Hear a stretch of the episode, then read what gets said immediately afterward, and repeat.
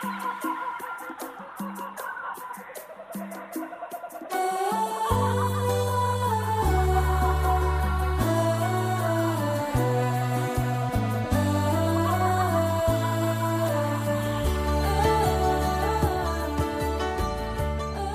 écoutez Parole d'espérance, une espérance vivante au cœur du 21e siècle. Bonjour à tous. Dans un mois, nous aurons le premier tour de l'élection présidentielle en France. Le choix politique, malgré la guerre ukrainienne, ainsi que la réflexion politique française, imprègne d'une certaine manière notre quotidien. Samedi dernier, alors que nous réfléchissions sur l'Europe à partir d'une base politique, nous avions posé le point du rapport entre la politique et la religion. Quel rôle la religion pourrait-elle réellement jouer au sein d'une société démocratique et laïque? Les deux, politique et religion, doivent-elles s'associer ou au contraire se dissocier vaguement ou radicalement? Réfléchissons sur ce point. Tout croyant est aussi un citoyen, citoyen d'un pays mais aussi du monde. L'actualité de l'invasion russe en Ukraine nous sensibilise tellement qu'il nous paraît difficile de nous dissocier des Ukrainiens.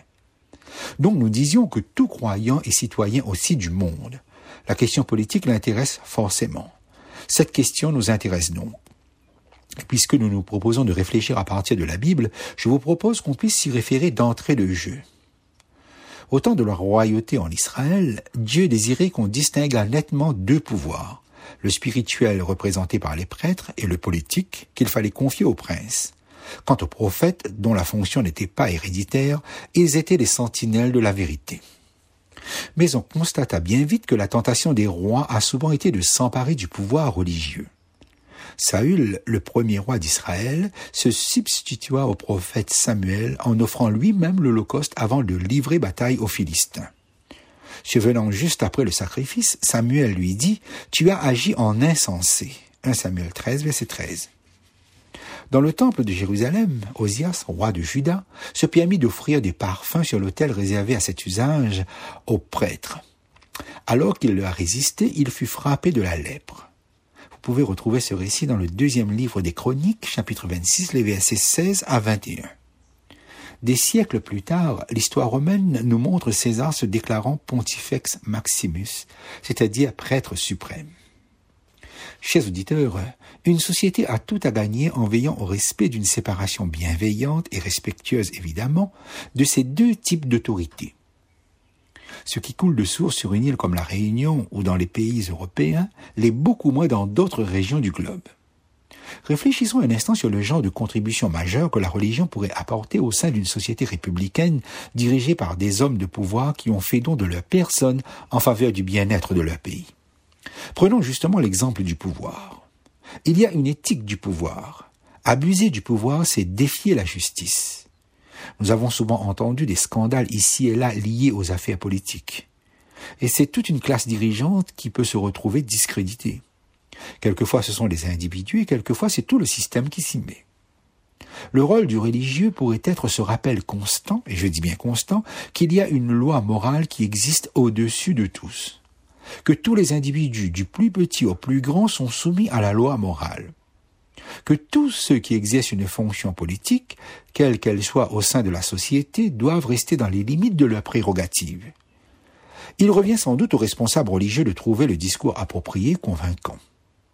Dans le deuxième livre de Samuel, les chapitres 11 et 12, nous voyons le roi David être repris fortement par Nathan le prophète pour s'être emparé de Bathsheba, la femme de l'un de ses capitaines, qu'il fit tuer. Ce roi politique passera par une véritable prise de conscience de la gravité de son acte et se remettra en question devant son Dieu. Dans l'évangile de Marc, au chapitre 6, parlant d'Hérodiade, Jean le Baptiste dit à Hérode, Tu n'as pas le droit d'avoir la femme de ton frère. Verset 18. Dans ces deux exemples, ce sont bien des individus exerçant une responsabilité spirituelle qui s'approchent des hommes de pouvoir en place et qui recadrent non sur le plan de l'idéologie politique, ce n'est pas là leur responsabilité, mais sur le plan de la moralité du comportement. Ce peuple israélite a été un moyen par lequel Dieu s'est révélé au monde. Jésus-Christ, couronnement de la révélation divine, a mis fin au système théocratique d'Israël. Dieu ne se veut désormais que le chef spirituel des croyants. Le Dieu de la Bible aurait-il pour autant abandonné tout droit moral sur la conduite des peuples? Certainement pas. Le roi Josaphat, qui régna sur Juda autour de 870 avant Jésus-Christ, s'écria Éternel Dieu de nos pères, n'es-tu pas Dieu dans les cieux, et n'est-ce pas toi qui domines sur tous les royaumes des nations? De Chroniques 20, verset 6. Au roi Nebuchadnezzar se vantant de ses réalisations en proclamant N'est-ce pas ici Babylone la grande que j'ai bâtie comme résidence royale par la puissance de ma force? Daniel 4, verset 30, Dieu lui répondit Sache que le Très-Haut domine sur le règne des hommes et qu'il le donne à qui lui plaît. Verset 32. Certains lecteurs de la Bible pourraient être amenés à conclure que Dieu gouverne au travers des chefs d'État. Non, chers amis, il ne dirige pas les hommes politiques comme des marionnettes. Il définit dans sa parole le fondement et la moralité de l'exercice du pouvoir, car il est père de tous les humains. Tout mandat politique avec la responsabilité de prendre soin de ces humains fait du dirigeant politique un responsable devant Dieu. Et ceci qu'il soit élu par le peuple ou nommé par une instance supérieure. Le besoin de vivre en communauté et les relations d'autorité font partie de l'ordre des choses. C'est une loi de la nature que les hommes organisent leur vie sociale autour de chefs dont l'absence ou l'incompétence nuit au groupe. Quand une société atteint un certain volume et une certaine stabilité, elle devient un peuple. Et quand ce peuple a des limites géographiques bien définies, on parle de nation. Le mot État, lui, a un double sens. D'une part, il fait référence à l'ensemble des membres de la nation, et d'autre part, il désigne la puissance politique légale. Dans ce sens, l'État est synonyme d'autorité. Comment pourrions-nous définir le terme politique par rapport à l'État? Une définition académique donnerait quelque chose du genre art ou science de la conduite d'un groupement humain constitué ou constituable en État. Mais dans la réalité de la vie, pour être un peu plus concret, la politique est d'un côté l'exercice du pouvoir et d'un autre la recherche du pouvoir. Selon Jacques Ellul, célèbre sociologue français, dans un article paru il y a quelques années, ayant pour titre Réflexion sur la politisation de l'Église, je cite, il écrit, Les spécialistes sociologues sont d'accord.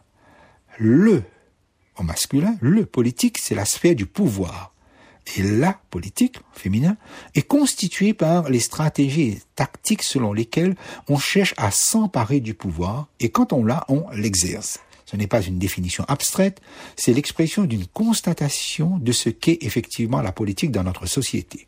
Fin de citation. Force nous est de constater, chers amis, qu'en réalité la politique n'est pas une valeur en soi, pas plus que le pouvoir ou l'État. Ce sont des hommes qui exercent le pouvoir, s'occupent de la politique et constituent l'État. Derrière ces mots, il n'y a que des hommes remplissant un rôle plus ou moins bénéfique pour la communauté. À l'image de l'homme dont ils sont l'expression, le pouvoir, la politique et l'État ont des aspects bienfaisants indéniables et malheureusement aussi des aspects oppressifs et nuisibles tout aussi évidents. Ce que je viens de dire traduit bien l'ambiguïté de ces termes. Le pouvoir, par exemple, apparaît aussi bien comme nécessité que comme danger en raison de la force qu'il porte. Il est à la fois souhaité parce qu'il garantit l'ordre et la sécurité, et contesté puisqu'il justifie et entretient parfois ou souvent l'inégalité, l'injustice et, en fonction des pays où nous nous trouvons, l'oppression. Si la politique tend normalement à régler de manière satisfaisante les affaires de la nation et du monde dans une réflexion commune, dans un partage d'idées saines et des débats démocratiques, elle est aussi malheureusement lutte partisane pour la direction d'un ensemble social selon des idéologies et au profit d'intérêts privés ou de partis.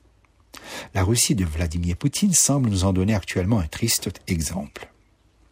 Si l'État d'un côté répond à un besoin, c'est-à-dire qu'en tant que gouvernement il assure la liberté individuelle, limite les instincts de possessivité brutale, canalise les actions de la nation, D'autre part, il peut aussi être l'instrument de domination de certaines couches sociales sur d'autres. Chers auditeurs, nous pouvons comprendre pourquoi les prophètes bibliques comparaient les puissances étatiques et impériales à des bêtes féroces, dans Daniel 7 par exemple.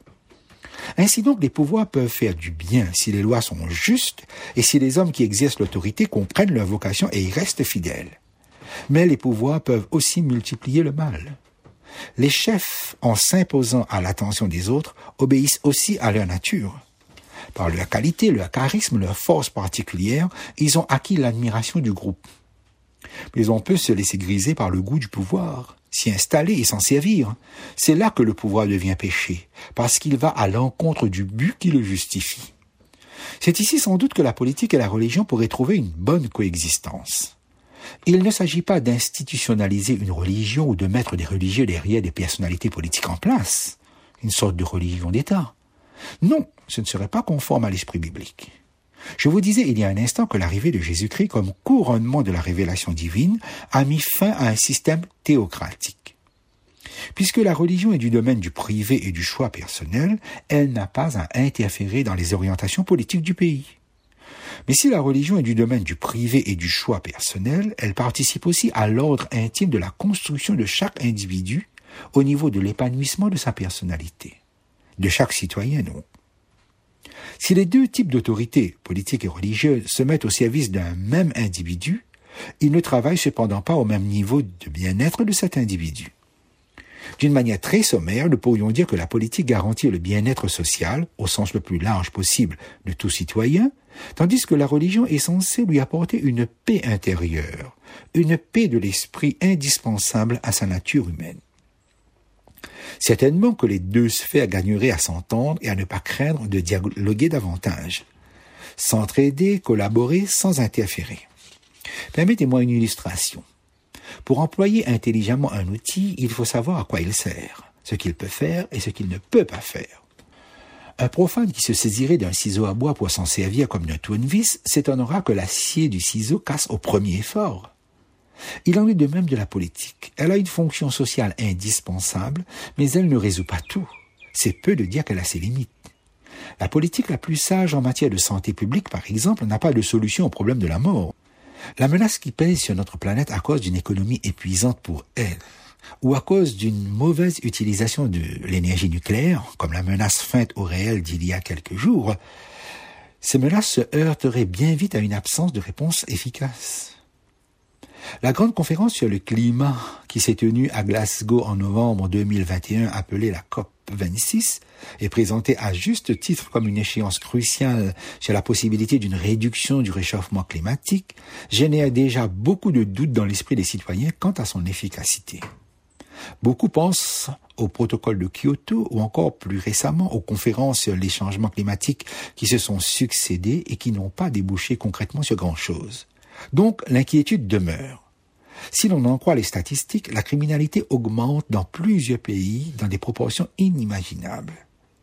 Des guerres sous des formes nouvelles apparaissent et on tente de les contrer par des sanctions économiques. Dans un autre domaine, les intérêts financiers continuent à fixer leurs lois.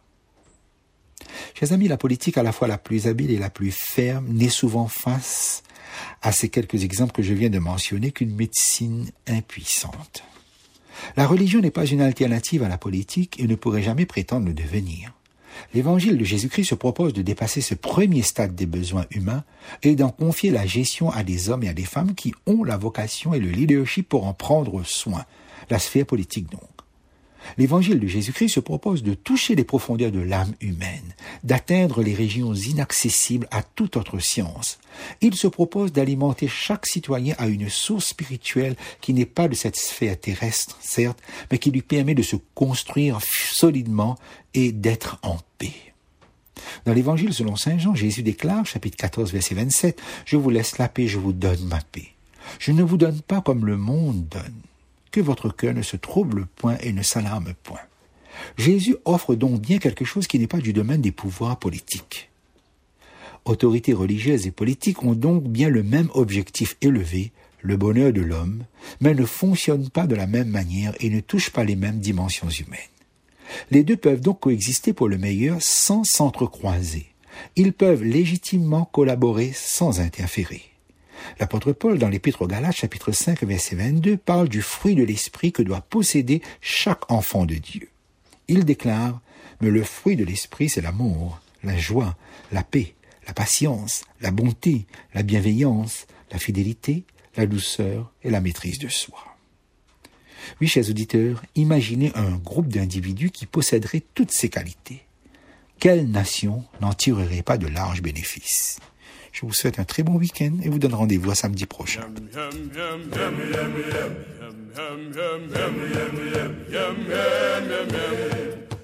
Cette émission vous a été présentée par l'Église adventiste du septième jour de la Réunion. Vous pouvez réécouter ce message sur notre site internet www.adventiste.re ou nous écrire à Parole d'Espérance, boîte postale 227 97 465 Saint-Denis, CEDEX.